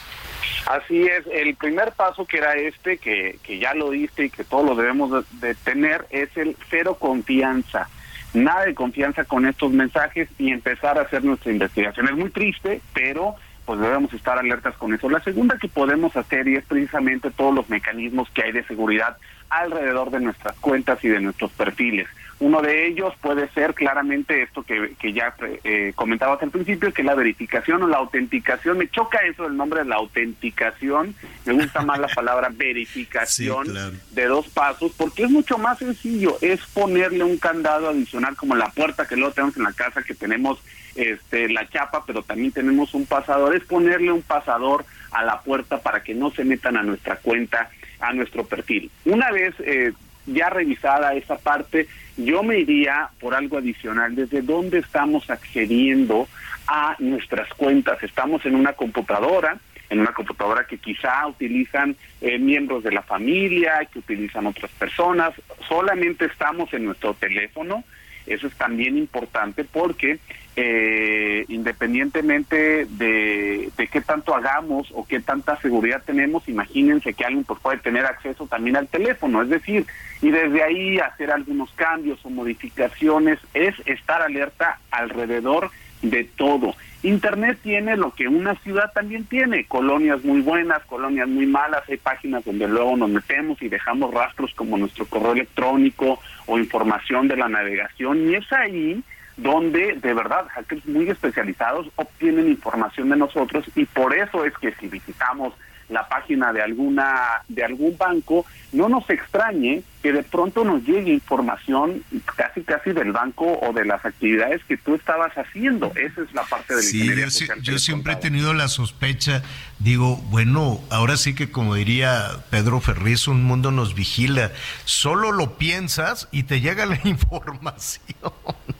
¿No? Pero seguramente das das algún norte, ¿no? De lo que estás buscando y te llega ya la, la información a una velocidad impresionante.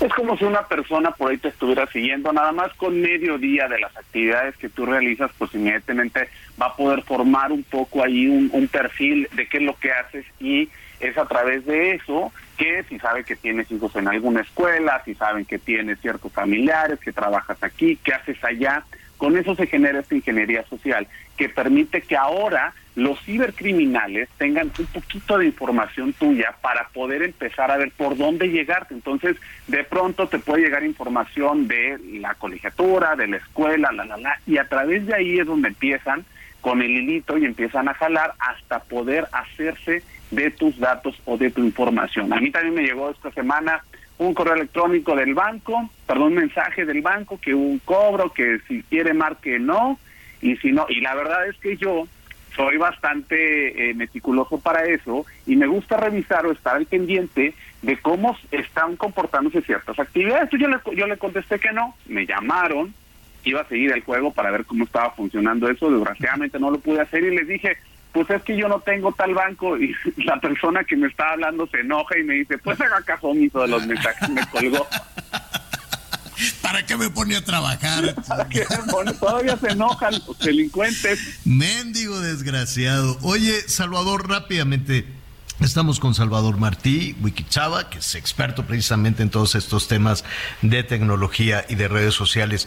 Escuchándote, pues sí, podemos tener todo ese, todo, todo este cuidado, pero en el contexto familiar, ¿no? Yo, yo me imagino un padre de familia, una madre de familia con, con, con, hijos adolescentes que, bueno, pues están a todo lo que dan en las redes sociales y van dejando también unos rastros enormes qué hacer con, con los niños, con los adolescentes o incluso ya con, con, integrantes de la familia más, más grandes. Esto le pasa a todos, independientemente de la edad. Creo que eh, las vulnerabilidades están ahí presentes y no nos toca otra cosa a todos más que encontrar información. En el caso, por ejemplo, de Twitter, sí hay un apartado completo sobre eh, diferentes acciones para elevar la, la ciberseguridad eh, cada una de los de las páginas, de las cuentas, de los perfiles, de las redes sociales tienen estos eh, ajustes o estas páginas donde hay información adicional. Porque yo tengo aquí abierta la página con información acerca de Twitter y te da diferentes recomendaciones de qué hacer y de qué no hacer. Por ejemplo, aquí te empieza a decir, oye, no uses contraseñas como ABCD 123 este no escribas en una contraseña, por ejemplo, te quiere, hay algo que por ahí decían que es muy bueno, o lo estaba leyendo aquí, no utilizar contraseñas que están en el diccionario, de palabras que están en el diccionario. Mm. Invéntense una palabra o algo que ustedes, eh, eh, alguna palabra que puedan reconocer, pero que no existe en el diccionario, porque pues los cibercriminales tienen sistemas que empiezan a generar contraseñas entre las más usadas y entre las que más o menos para ver si en alguna le atinan. Así que es por eso que los en términos de seguridad lo más importante es estar documentados y aprender. No nos toca. Disculpen, me gustaría decirles que hay una aplicación que te dice cómo le vas a hacer, no la hay. Lo que nos toca es eh, eh, tener eh, diseñar, diseñar cada quien sus, sus candados. ¿Es verdad que hay una suerte de, de, de, adicción? La palabra adicción es muy fuerte, pero a que, por ejemplo, pues ayer estuve todo el día sin un dispositivo este, sin, sin celular, sí, bueno, la computadora en la oficina, etcétera, etcétera. Y fue hasta un poquito liberador, ¿eh? fue, fue extraño, pero un poquito liberador. Pero pues sí hay personas que pueden entrar en un proceso de ansiedad incluso, ¿no? Es correcto. Aquí hay una suerte de dos cosas que se conjuntan bastante bien. Sí puede ser esta adicción, pero hay también especialistas que hablan acerca de la eh, de la nomofobia, es decir, a perder ese miedo o ese temor y por eso se genera esa ansiedad a estarte perdiendo las cosas. O sea, es un poquito un contraste. No es que tú quieras estar a fuerzas, quieras ver, sino que tienes una ansiedad o una fobia a que no estás ahí, a que te estás perdiendo de la información, te estás perdiendo de la fiesta, te estás perdiendo de lo que todos comentan, de ese meme, de esas cosas que tanto te gustan. Entonces, esta eh, este temor a perderte las cosas te genera una sensación o sensaciones completamente diferentes, pues más allá de una adicción. Muy bien, bueno, pues ahí está parte de lo que parte de lo que estuvieron platicando precisamente Javier Alatorre con Wikichava. Y sí, eh, yo sí les recomiendo que tengan mucha, mucha atención. Este tema de las redes sociales la verdad es que la tecnología ha venido a ayudar, sí, ha venido a ayudar mucho. En materia de información, hoy tenemos esa oportunidad y esa capacidad de ver lo que sucede al momento, de ver lo que sucede en cualquier parte del mundo. Lo veíamos, por ejemplo, con el tema del, del, tsunami, lo vimos también y lo hemos estado viendo con la guerra de Ucrania y Rusia, en donde prácticamente en tiempo real hemos podido ver eh, todo lo que está sucediendo. Esta misma semana vimos con todo el caso de, de Donald Trump, que fue acusado ya de manera formal en una corte de Manhattan por este tema de haberle pagado un dinero, un soborno a una actriz de películas porno para que no delatara la relación que tuvo con él. Esa cobertura que dieron, por ejemplo, las televisoras norteamericanas desde el día lunes que Trump salió de su casa de Florida todo el traslado completamente en vivo, lo estuvimos viendo en diferentes partes del mundo, hasta que llegó al aeropuerto internacional en Palm Beach, en donde ahí se subió el señor Donald Trump a su avión privado, a este avión impresionante, este Boeing 737, que trae la bandera de Estados Unidos y su apellido ahí a un costado, a un costado del avión. Se vio durante el despegue y posteriormente a través de satélite y a través de, estas nuevas aplicaciones se le fue dando seguimiento cuando llega a Nueva York, cuando sale del aeropuerto, del aeropuerto de La Guardia, cuando va hasta la de Trump Tower, a la torre de Donald Trump, en donde ahí estuvo y cómo salió el martes. Y, es decir, hoy toda la información y todo lo que sucede a nivel mundial, la verdad es que nos enteramos al momento. Eso es parte de lo que nos está ayudando la tecnología. Eso es de lo que nos ayuda incluso también las redes sociales. Si usted tiene un familiar, un amigo que tiene mucho tiempo que, que no ha podido ver y que no ha podido... Ah, bueno, pues hoy, hoy un aparato, un teléfono, una computadora nos acerca y nos permite incluso tener estas videoconferencias. En la pandemia, ¿cuántos no fuimos recetados, revisados, consultados, o tuvimos una consulta con un médico, con un especialista, porque precisamente no había posibilidad de acercarse. Por supuesto que la tecnología nos ha ayudado mucho, ha evolucionado y miren que ha estado creciendo de manera muy importante. También hace unos días veíamos y aquí platicábamos acerca de la inteligencia artificial y que el propio Elon Musk, el dueño de Twitter, el dueño de Tesla, que es alguien que trabaja con inteligencia artificial, incluso hasta se decía preocupado porque decía que la inteligencia artificial eh, nos está a punto de rebasar y que existía y estaban en riesgo 300 millones de empleos en el mundo. Incluso se firmó una carta en donde piden pues un stand-by y un vamos a estarnos quietos, vamos a dejar de usar la, inteligencia artificial, de crear más programas, por lo menos en los próximos seis meses. Por supuesto que la tecnología está avanzando, pero ¿sabe cuál es lo más, qué es lo más lamentable?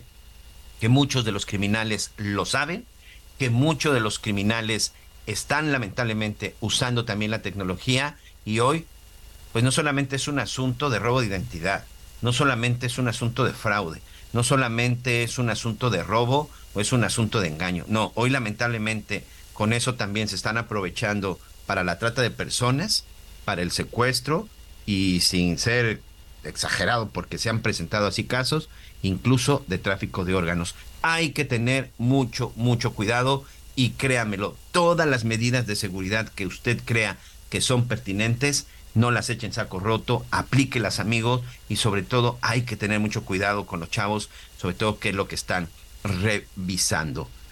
La verdad es que me dio mucho gusto que esté con nosotros, lo invito para que continúe con la señal con la señal de Heraldo en este jueves en este jueves 6 de abril en donde ya le decía pues toda la información que se ha generado alrededor del mundo y alrededor por supuesto de nuestro país. Si usted se encuentra en algún lugar de, de, de nuestro bello México, disfrútelo, Quintana Roo en estos días espera un millón doscientos cincuenta mil habitantes. En la zona de Acapulco Guerrero, algo similar a pesar de la violencia. Qué bueno que no se han detenido, no se han detenido los turistas en el estado de Veracruz. Incluso también recibíamos imágenes de nuestros amigos en el estado de Tamaulipas, donde veíamos también algunas de las playas de Tamaulipas, en la zona de Sinaloa, en la zona de Baja California. Esa es la belleza que tiene este país. Adiós, gracias que seguimos siendo más los buenos que los malos. Adiós, gracias que tenemos esta oportunidad de tener un país que nos da muchas, muchas opciones en cuestiones de turismo y que nos da esa oportunidad para poder descansar y disfrútela. Disfrute por favor con su familia. Tenga usted una excelente tarde. Si está descansando, sígalo aprovechando. Y si se va a divertir, hágalo con responsabilidad y cuídese mucho. A nombre de Javier La Torre, que tenga una excelente tarde. Muchas gracias y hasta mañana. Ando manejando por las calles que me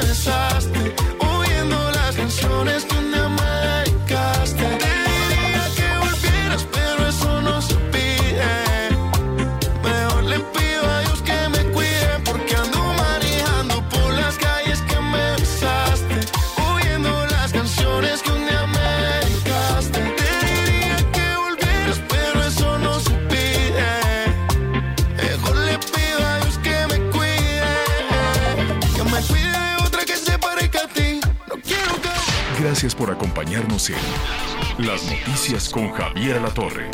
Ahora sí ya estás muy bien informado.